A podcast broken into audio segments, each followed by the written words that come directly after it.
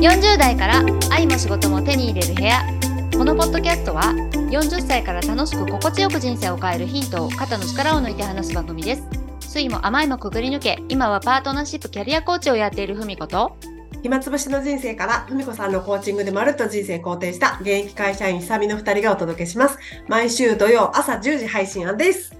今日もよろしくお願いします。よろしくお願いしますなんじゃそれって感じの 今日はね、ちょっとね、ギャラリーが、ゲストさんがいらっしゃると思って、私ちょっと緊張しちゃいました。失礼しました。ちょっと張り切っちゃいましたかちょっと張り切っちゃいました。失礼しました。はい、ありがとうございます。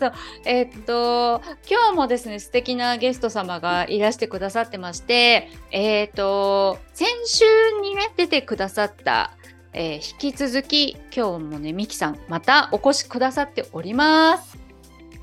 ミキさん、どうぞはい、また来ました。みきです。イエーイイエーイようこそようこそもうありがとうございます。もう先週に引き続きまして、また呼ばれるとは夢にも思わず、またのこのこ来ました。いやーもう、もう何言ってんですか。ありがとうございます。ありがとうございます。えっと、ちなみにね、あの、先週の回聞いていらっしゃらない方もいらっしゃるかもしれないので、あの、簡単に、あの、先週、えっと、ミキさん、あの、出てくださったんですけども、あの、どんなことをやったかというと、えっと、自分活で人生を変えた女シリーズで出ていただいたんですよね。うんはい。で、えっと、まあ、自分攻めを卒業して、えっと、なんとですね、留学して、えっと、新しいですね、えっと、交際をスタートさせたばっかりのですね、その、あの、いかにですね、えっと、今までは、あの、こうあるべき、こうあらねばっていうところでね、あの、結構ガチガチになってたところを、こう、あの、は、は自分活で剥がして剥がして、そしたら、えっと、ちょっと短期留学行ってきますわーってなったりとか、あの交際始まりましたってなったりとか、うん。なんかね人生の方向性がガラッとね変わったっていうねそのねプロセスをね前回お話ししてくださったんですよね。それでねはい、あのすごくその先週もいいお話ね満載聞かせていただいたんですけどなんとそこで分かったのがミキさんがこのポッドキャスト40代から愛も仕事も手に入れる部屋ってこのポッドキャストのヘビーリスナーですごいファンでいてくださってるってことが分かりましてうんそうそのねはいミキさんがあのもっと語りたいっていうふうにおっしゃってくださったんですよ。うんもっとこのチャンネルへの愛を語りたいと。でもぜひっていうことで今日はですねあのちょっとそういう話をいろいろお伺いしようかなって思って。はい、もうそうなんですよね。あの今日ですね、今日放送されまして、この前撮ったやつがまあまあへったくそだなって自分は思って聞いてたんですけどど、もう語彙力がなさすぎて、いやなんかまああのまあそれがもう今の私だなと思って受け入れてはいるんですけど、まあ出てよかったなと思うのがこのポッドキャスト愛をお二人に伝えられて。こう受け止めていただいて今日も呼ばれたということがもう何よりも喜びです。おーすごいいやーなんか私たちもびっくりしてなんかだって先週ミキさんの口からなんかなんだっけ？お推し。推し活？そう。そそう。推し活ですって言ってて推し活されたのは私人生で初めて。確かにそう。なんかまあそうですよね。うん。きっうんと多分あ思ってる人はいっぱいいると思いますよ。でももうこう、ね、声を大にして、まあ、言ってる人っていうのはまだまだそんなには出てきてないんですじゃないですかね。まあこれから出てきますよきっと。じゃで初めてですよ。いやーすごい。えー、そんな推し活っていう感じ。もうなんかもう私たちもぜひミキさんにいろんなお話をね、聞かせてもらいたくってなんか、どどういうふうにこのねポッドキャストを愛してくれてるのかなっていう。そうですよね。去年の10月ですよね始まったのが。このポッドキャストが。そうです。ね、そうでしたっけ？うん。そうですね。この前1周年やってましたよね。そうそうそうあ、そっか、そっか。そうでもその時に、まあ、先週も話しましたけど割と、まあどん底から浮上さできてなかったっていう時って、うん。だらだらと、まあ、生活をしていてで、まあ、結構テレビとかをずっと一日中見続けるみたいな、まあ、うん干物状態だったりとかでなんかこのポッドキャストって耳から聞いてえーと耳から入ってくる情報っていうのがなんか割とスッと心に入ってくるというかなんかそういうのでやっぱ聞くってすごいその時にいいなってちょっと思ったんですよ。でまあこお二人のポッドキャストが何がいいかって最初の入りはやっぱお二人すごい声がいいんですよね。おーへえ。声がいいんですよと思ってすごいあのゆったりした気持ちになれるっていうもうお声が素敵です。ああ。あとなんかテテンポもいいんですよねって思ってう、ーん。であの私基本このポッドキャストを倍速で聞かないっていうのがルールなんですけど、ルール。あルールルール ルールとか言ってミキさんのルール。ル私のルールです。でもちょっとあのこの前の収録からえっと、うじゃあ次ちょっと話してくださいよみたいなうん話の間、ちょっと3日間ぐらいしかなかったので、うん。えっと、そこでちょっと振り返りたいなと思ってそこでちょっと倍速を、ちょっとルールを破って倍速というものを破っちゃった破破っちゃったんですよ。破った。んですけど、うん。割と早く聞いてもお二人すごく聞きやすいんですよね。あ、そう。よかっすた。ごいだから、うん、すごい普通に聞いててもテンポあなんて言うんでしょう心地よくって倍速で聞いても聞きやすいっていう、へー。なんかすごいですよね。何のあ訓練そもうん、受けてないのになんか受けてないですよね何の訓練も。ない。う どんな訓練？わかんないです。なんかアナウンサー的な訓練。ないないない。ないないないない。だからいやもう私の中ではこうポッドキャストをやるためのお二人なんじゃないかという 勝手にすごい。あのか神認定をしてます。神にって、そうなの。え、ねえねえねえ、加納姉妹とかよりもすごい？そうです。加納姉妹さんは加納姉妹さんの良さもあり、だからゆったり感がの種類が違うと言いますか。なのでこちらはこちらの良さがあるという。そりゃそりゃ違いますよね。ちょっとなんかあの引き合いに出して相手が間違っておりました。そうか、えー、嬉しいですね。うんうん。そうですね。あと話の分かりやすさとかもねすごい入ってきやすいなと思っていて。あ、そうなんだ。ねあ、それは本当に大事なことです。はいなんかね、うんあのー私たち話しながらそこは、あの常にわかるかなって気になってるところなんですよね。うんうんうん。確かに。ね。ねなんかその分かるかなっていう話になった後にちゃんと解説を入れてくれているというかだからなんか最終的に分かりましたで終われるっていう感じには毎回なってるなっていうのが私の印象です。はあ、なんかはい、あれですね。なんか か神リスナーですね。ねえ。あーありがとうございます。あ、そっか。いいやー、素晴らしいフィードバックありがとうございます。あうん。いや伝えられてよかったです。嬉しい。じゃあちょっとこれからもね冬に向かってねなんか意外がな喉になりやすいあのあ季節にね入ってくるからちょっと喉飴とかあのなんかこう龍角散とか。龍角散とかあのちょっと常備して、うん。はい、あの調子狂わないように。これからも励みます。はい。ぜひ。これからも、はい、声を大事にします。ぜひ。あーすごい。はあ。なんかね、うん。今のを聞かせていただいただけでもすっごいありがたいんですけど、うん。なんかさっきねミキさん教えてくれたのさらにありがたいことに、なんかあの今までえっと50何回ずっとな。うんうん。58回か、うん。えっとあごめんなさい、57回ですね。57今回。回が58回ですね。これが58回か、うんうんうん。うん。これ全部聞いてくださってるんですよね。まあもちろん全部ですしそれが1回じゃないですしみたいな 何回ぐらい聞くんですか？何回ぐらいでしょうでも好きなやつはまあ56回聞いてるのは普通にありますし、本お当ー。はい。へえでしかも倍速とかじゃなくてあの通常あそノーマル。速度で。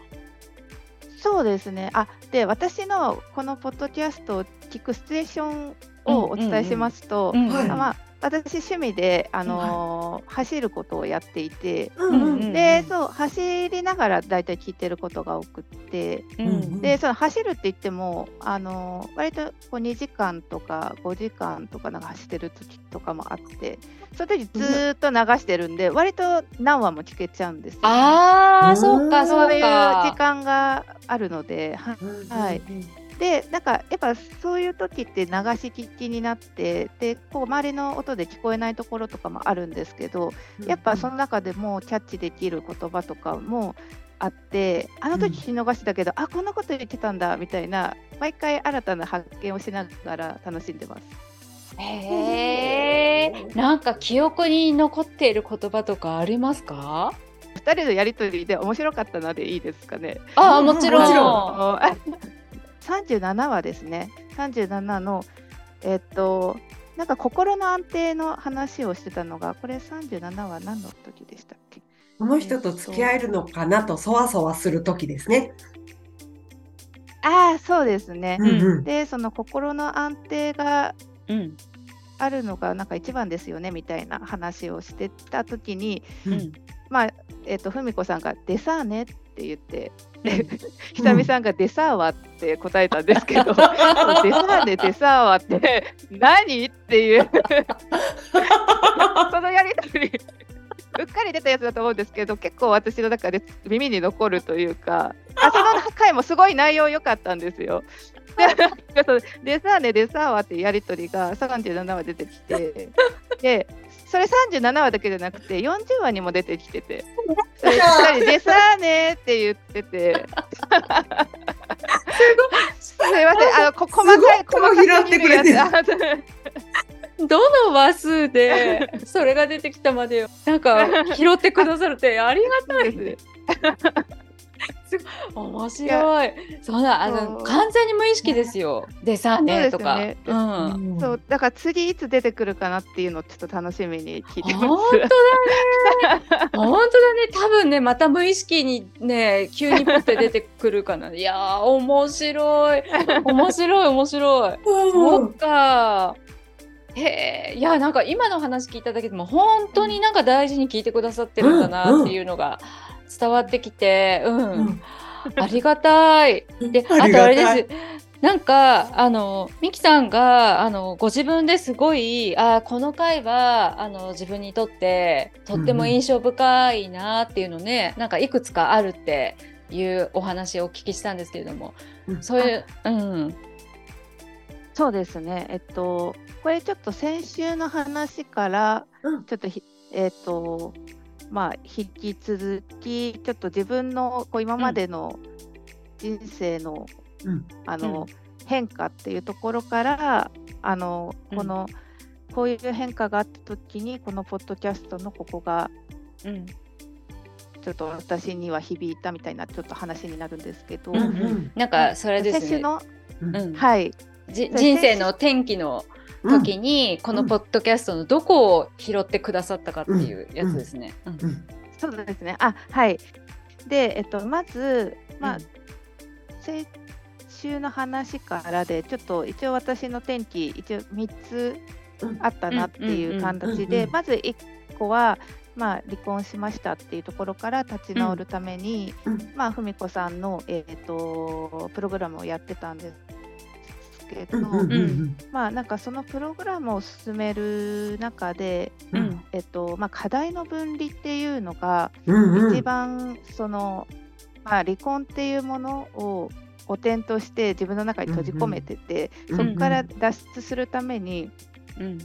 まあ、ちょっと元夫には申し訳ないことをしたなとか、なんかいろいろそういうぐちぐちぐちぐち考えたところからの脱するために課題の分離っていうのがすごい大事になってきてて、うん。でそれについて話してたのが、うん。9話の、うんえっとうんどうしても付き合っていかなきゃいけない人とどう関係を作ったらいいのか？でしたっけ、うんうんうんそうそれを、うんの内容がちょうどその課題の分離について、うん。えっと、話していた回だったので、うん9話でうんふみこさんが実際うん。の、まあ、ご家族とのうん。お正月のエピソードを話し、うん。でその時に、まあ、自分がどういう気持ちででそこから脱するためにどうあの課題の分離っていうことで線引きをしたのかっていうのをこうリアルに話している回があったので、うんなるほど、うん。こういうことかみたいな。うん。うん。ほほー。うんうん。で思い出してきた。思い出してきました。はい。そうあれですあれです。うん。そうなんかあの課題の分離って、まあ、その人との線引きっていうのってすごくうん。あの冷たいなってちょっと思っちゃう部分があったんですけど、うんあのその当時は思ってて、うん。でもうん。ふみこさんはうん。あの割とその中の話では、うん。えっとまあ、相手とのいい関係を作るために、うん。そのこれあふみこさんの表現あっけらかんとぶった切るって言うんですけど、うんうんうん。言ってたんですねその言回で。った言った。うんうん。拾ってくれてありがとうございます。うん。あっけらかんとぶった切るっていう、うん。それはなんか冷たくないというかあったかいというか逆に。ああ、そ。いうことでそうそう相手との距離を取ることでまああのなんて言うんでしょう。相手もえっと悪者にしないうんっていうようなうん形すごい愛のある、えっと、行動なんだなっていうのをすごい感じましたその時うんは。あーなるほどなうんそうか嬉しい拾ってくれて。うんうんうんうん。いやちょっとこれ聞いてほしいですねリスナーの方にもね。ねえ。そううんうんそうですね。なんかね何かの問題からを解決するために、やっぱ一番初めにやっとくべきことだなっていうのは、今、あの思い返して思うことなので、うんうん。そうですね。今ちょっとすごい、もうしんどいですっていう状態の人にぜひおすすめするのが9話、なるほど。九話でうん9話です。で、はい。あとちょっと44話も同じ内容で、うんこれはうんうんうん久々あの文子さんの、まあ、実話も用いているんですけど、うんうん。あの久美さんのねその、昔の辛かった時期とかのうんうんうんうん。実話も用いていてくれてっていう、うんうんうんうんやっぱ皆さん通る場所なんだなっていう。ここをやっぱ、うんうんうん。通らずしては幸せは来ないんだなっていうのは感じなるほどな。へえそうかあれですよねこの44話って私のワンちゃん散歩の話のやつですそうよね。なんですよそうそうそうそうあああもうなんだその親父って私は聞きながら思いましたけど、ふみこさんをいじめるなって思って。あ でもねあの親父ね今ね、あの立場逆転してますよ。そうなんですか。そ うえあのワンちゃん目は大丈夫やったん？目は大丈夫ですね。よかっうん。それそう大逆転されたよね大丈夫だし、うん、今あのあのおっさんの方が私に気を使いますね。そう。あの詳しくは皆さんリスナーの皆様44話をお聞きください。えー、すごいすごい。覚えてくれてるね。嬉しい、うん、であとあとは他にもあるんですよね。そうですね。まあ割と自分の状態が良くなってきた時に、うん。えっ、とまあ自分で何か行動を起こしたいということで、英語の勉強をしたい。で、うん。まあ、短期留学に行きましたっていう話はちょっと先週させていただいて、うん。その時にやっぱ割とその自分の後押しをした回っていうのがほう。13話、自分のお葬式を想像したら恋愛結婚できたっていう話。あへーああうんうんうんこれはどんな風に後押ししたんですか？あのこれ、えっと、話の中ではあの久美さん、うんあが自分のお葬式を想像したらうん。あのもうだって自分が死んだ時って見つけてくれるのは会社の上司か警察か。それで 薄っぺらい人生だ。そうそうそれで自分の人生見つめ直したっていう話があったと思うんですけど、私自分のお葬式っていうよりは親のお葬式をちょっとその時は想像したんですね。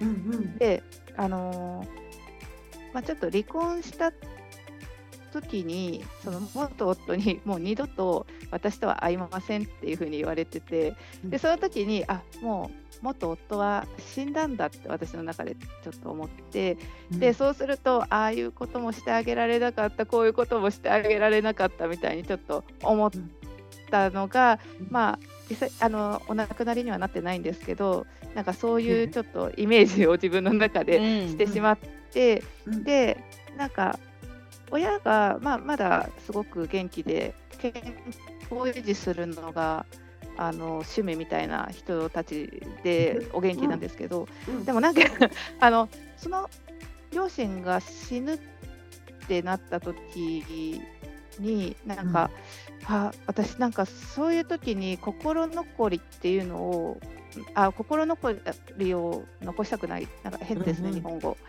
そう。って思ったのでえっとそこでじゃあ40代のうちに私は全部やりたいことをやるって決めて、ね。であのそれでまああと10年ぐらい経ったら親も割とこうヨボヨボしてくるかなと思ってその時にもうあの全部や自分のことはもう自分全部10年で満たして、うん。でその後はこう親に付き添ってうん。でえっ、とまあそこで全部親に対することはやりきって、うん。でもう亡くなった時に私が思い残すことをなくそうっていうふうに思ったっていうのがそうそういう考えに至ったのがこの13話でだから先週も40代のうちに全部やりきりますっていう決意ができたのが、うん割とこのお葬式を想像したっていう私なりのそう解釈でどしたね。はないる。ほど。へえ、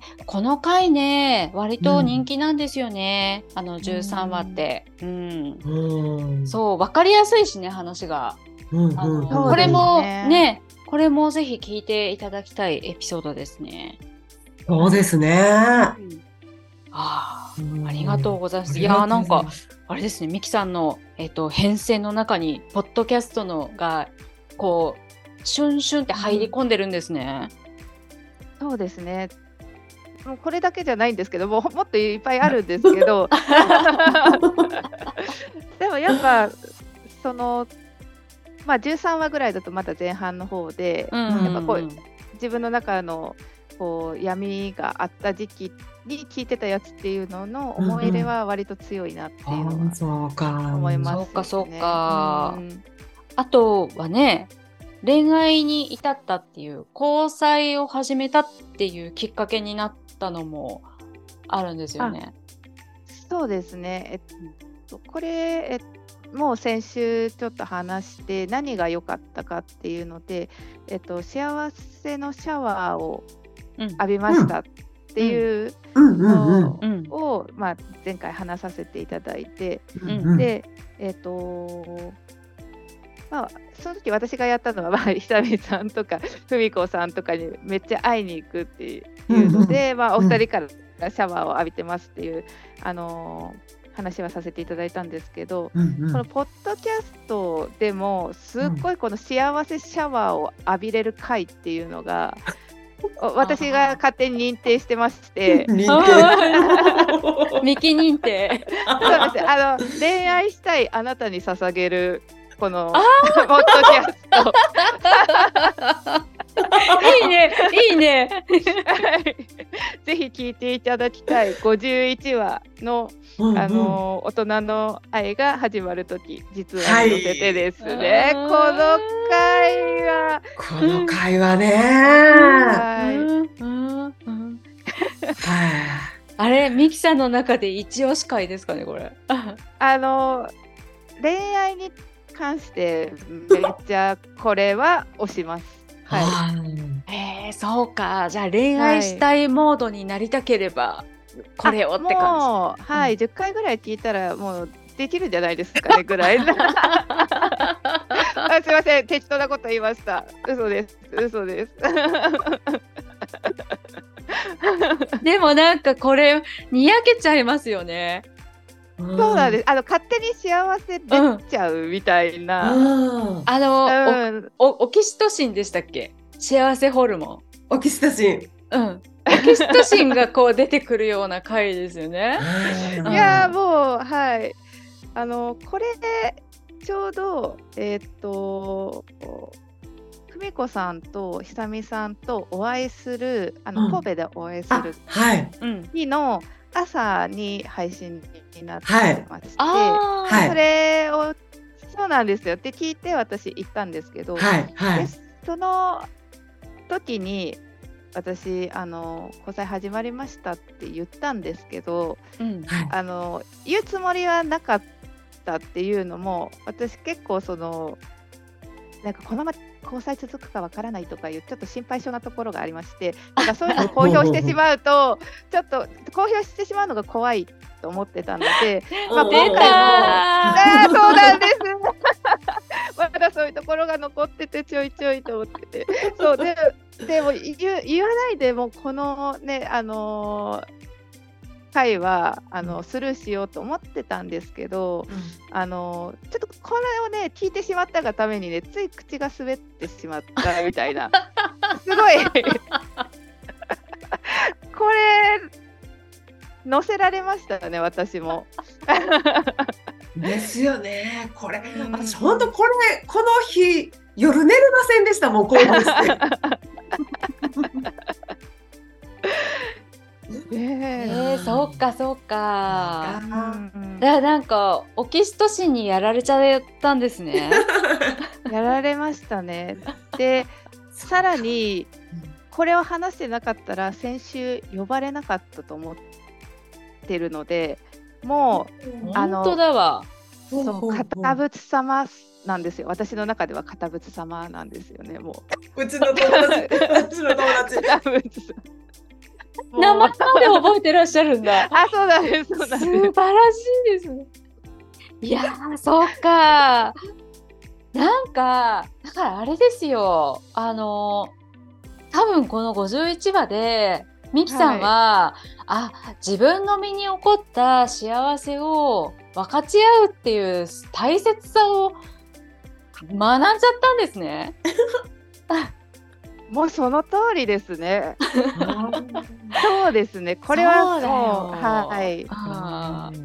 いや、素そうか。あるあるですね、でも。なんか、ねあの、ああ、これ交際始まったけどダメになっちゃったらどうしよう。やっぱり言わないでおこう。あるあるですね。あるあるだけど、それやってるとほんとそっち行くからね。ああの、ぜひぜひ、あの、これを、このオキシトシンをね、浴びたって、口滑っちゃったのを機に、もう、どんどん幸せは分かち合いましょう。ーうんうん。大きいですよね。やっぱりね。ね、周りも幸せですよね、うんその方がね。つながるつながる。うん。うん。ああ嬉しいな。ー嬉しいな51は皆さんも聞いてオキシトシン出して放出して、うん幸いせをみんなで連鎖作りましょうよ。ねえうん、いや素晴らしいありがとうございます。ありがとうございますそそんな感じですかね。あげてもらうのって。そうですね。まあ時間がすごいもうあるならいくらでもなんですけど。でもそうなんですよ。先週のちょっと放送聞きましてちょっとうん。1時間はもう皆さん飽きるかっていうのもあるので なるべく今日はギュッとギュッとっていう、はい、気持ちではいますけど。あま全然。心遣い。本当もうなんかあのポッドキャスターの域に入ってきましたね。本当ですか 素晴らしい。うん、ちょっとなんかあれミキさんまたそうですね。どうせだったらあのこんな、はい。こういう感じでもうこれからもですねたくさん聞いていただいてそれでぜひこれをあの皆さんにご紹介したいっていうのをまたここで喋ってくださいよ。あねえあのライブラリー的な感じで。ライブラリ的な。うん、今日ね恋愛したいあなたに捧げる会とかそういうそういう感じで。うんすごい。うんそうですね。まあもういやいつでもあのお話しいただけるようにいあの貯めときます。すごい。ダメだきますありがとうございます。いやでもねこうやってなんかなんだろうね推し活とかもそうだしそのうんなんか、あの付き合い始まりましたっていうのを分かち合ってくれるのもそうですし、うんうんなんかやっぱりそのねあのいいなって思ったこととか幸せだっていう風になったとかそれをこうやってなんかこうシェアしてくれるっていうのってうんすごく人をハッピーにさせるよね私たち今超ハッピーだもんね。うんうん。うんそうちょっとちょっと普通のテンションでいられないぐらい幸せ。あ あのそれも自由はなに気持ちをまあなんか伝えるみたいな会があって、あそうなんだ。そうなんです。10話？10話です す。ごいすぐ出てすぐ出てくるのがすごい。すごいな。へえ。そうなんすさらっと言っちゃえっていう回でそうなんです。もうはいあのそれはあえっとうん。人に気持ちを伝えるのが苦手なんですっていうあの、うんでどうしたらいいですかの質問に対して、それは言っちゃいましょうっていう結論の時、うん。うん。うん。ああ言った言った。うわー思い出す。ああ。いやすごい。なんかあの、もう本当にかあの神リスナーのミキさんによって。あの今日私たちのこのポッドキャスト毎週喋ってるのってあの案外お役に立ててるなっていう、うんうん、それがねなんかちょっとあの確認できたような気がして、うん本当に私は今日あの何飲んで寝ようかな。何にしましょうか。うん、このぐらいあやってきてよかったって思わせてくれたミキさんにめっちゃ感謝です。感謝です。あいやもうこちらこそ私はえでも本当に聞いてくれて嬉しいですみたいな感じです私からしたら、もう、えー、すすごごいだって私たち以上に知ってるじゃない。過去のこととかね、過去の放送回とか。はい、すごい。ありがとうございます。いや、多分これ今日の回結構おお役に立ってると思いますよ。ね、あの最近聞き始めましたとかの方とかね、うん。そう総集編みたいじゃん。そうでしょ？ね。うん。うんもっとたくさんいい回があるのでぜひもう全話聞きでもいいと思うんでき嬉しい。もうこのポッドキャストを聞いてください。嬉しい。あありがとうございます。このポッドキャストってちなみにあの最後の質問ですけど、どんな方にぜひ聞いてほしいなって思いますか？あそうですねでも誰が聞いても役に立つんじゃないかなとは思っているのでもう限定せずもう男性でも女性でも若くてもお年を召していてもっていう感じでは誰にでも響くんじゃないかなとは思います。そっか。嬉しいな。あ、いや、いそれ聞いてなんかえっと30代前半の男子が聞いてるって言っへて、えうん、うんそう聞いてる方がいて。うんうんえー女性向けに話している気がするけどお役に立つの？って言ったらあのなんかすごい立つ立ちますって言ってなんか聞き流ししてるってちょうどいいんですよって言ってくれてて。あそっか。いやわかった。はいありがとうございます。うん。励みになるわ。励みになるね、うん、これからもなんかいい放送やっていきましょうね。うんうんねもう楽しみにしてます。いっぱい元気もらいました。ありがとうございます。ありがとうございます。なんか今回は私たちのかための回だったような気も。します。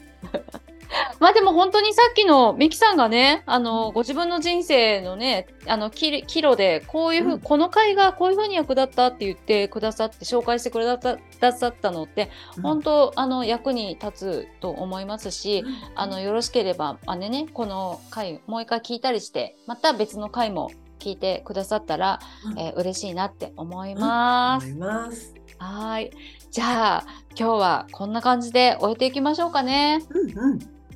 はい。じゃあ、今日のゲストは、ミキさんでした。あありがとうございました。りがとうございましありがとうた。ございます。はい。今日もお便りをいただいております。ありがとうございます。はいじゃあ早速お読みしますね。はい。はい。ももんがさん、いつもありがとうございます。ありがとうございます。番組の、番組へのお便り、感想など、えー私は M さんが初めてカジュアル勉強会に参加されたとき、私もたまたま参加していました。あ、それかそうかそうか。あ、そしたらあれですね。まず、M さんがっていうの分かんない方が いるかもしれないね。あ、そっか。うん。えっ、ー、とね、この M さんのね、回は、えー、50 56話です。苦行仕事をずるずるやってた私がひょいっと世界一周へっていうね、あの、うん自分勝で人生変えた女シリーズで、M さん、あの、ゲストで来てくれて、あの、いろいろとね、その辺のことを喋ってくださった回になります。はい。はい。はい。えー、じゃあ、あの、お便り感想など最初から読み上げますね。はい。私は M さんが初めてカジュアル勉強会に参加されたとき、私もたまたま参加していました。これ、それから何回か勉強会でお会いして、その後、久々に勉強会でご一緒したとき、表情が今までよりぐっと明るく軽やかになられて、なられてた時のことがとても印象に残っています。その軽やかな表情にはそのような過程があったのかと今回しみじみと聞き入ってしまいました私もそうなんですがナチュラリッチに入って本来の自分を取り戻せたように思います。M さんのお話を伺ってなんだか自分のことのように嬉しくそして軽やかな気分になれました。最後に M さんに質問。世界一周って期間はどれぐらいかかるのですかね？楽しんできてくださいとのことですありがとうございますはい、ありがとうございます。えっ、と、そうですね。あの、M さんが初めてカジュアル勉強会に参加された時ってあるけど、あの、まあ、ナチュラリッチでね、あの、あの、もう定期的にカジュアル勉強会っていうのやってて、うんで、そこで、あの、この、モモンガさん、M さんとね、ご一緒してくださったんですね。うんうんうんうんうん。で、それから、あの、だんだんと表情が、あの、うん変わっていったっていう、なんか、それって私たちにとってもね、わかったね。ね、わかりますよね。そう、はいなんか、はい。すごいあの何度も何度もねあの会であったりしてるとあのそういう感じであの外からの方が実際に、うんあのその方が変化してるって分かりますよわね。かりますね。こう空気感が漏れ出てきますよね。ねううんんうんそうかそうか、それでねえっとまあ最初はちょっとあの苦行仕事ずるずるやってたけど うんうん。あのなんか最後の方でねあの会社辞めて世界一周行くんですよ、みたいなね、うんうん感じで、うん、言ってて。ねねえ。そうか、ありがとうございます。ありがとうあございます。なんか世界一周って期間はどのぐらいかかるのですかねってうん。聞いてるけど、どんぐらいかかる、どんぐらいかけて行かれるんでしょうね？ね私たちもし世界一周にヒャーってなってて、あの具体的なことを。そうもう、まあ、世界一周行きますって、それだけしか知らないっていう。なんか、えー、すごいってもう、そうそう。そうか。ね今度機会があったら聞いてみたいですね。そうですね。ね 具体的なことも。はい。もうちょっとね、中身の話も聞きたい感じで。ね、うんはい教えていただきたいです。はい。じゃあ、あの今日のね、お便りは以上になります。本当にありがとうございましたあ。りがとうございます。はい。この番組では私たちに聞いてみたいこと、お悩み相談、感想、リクエストなどお待ちしております。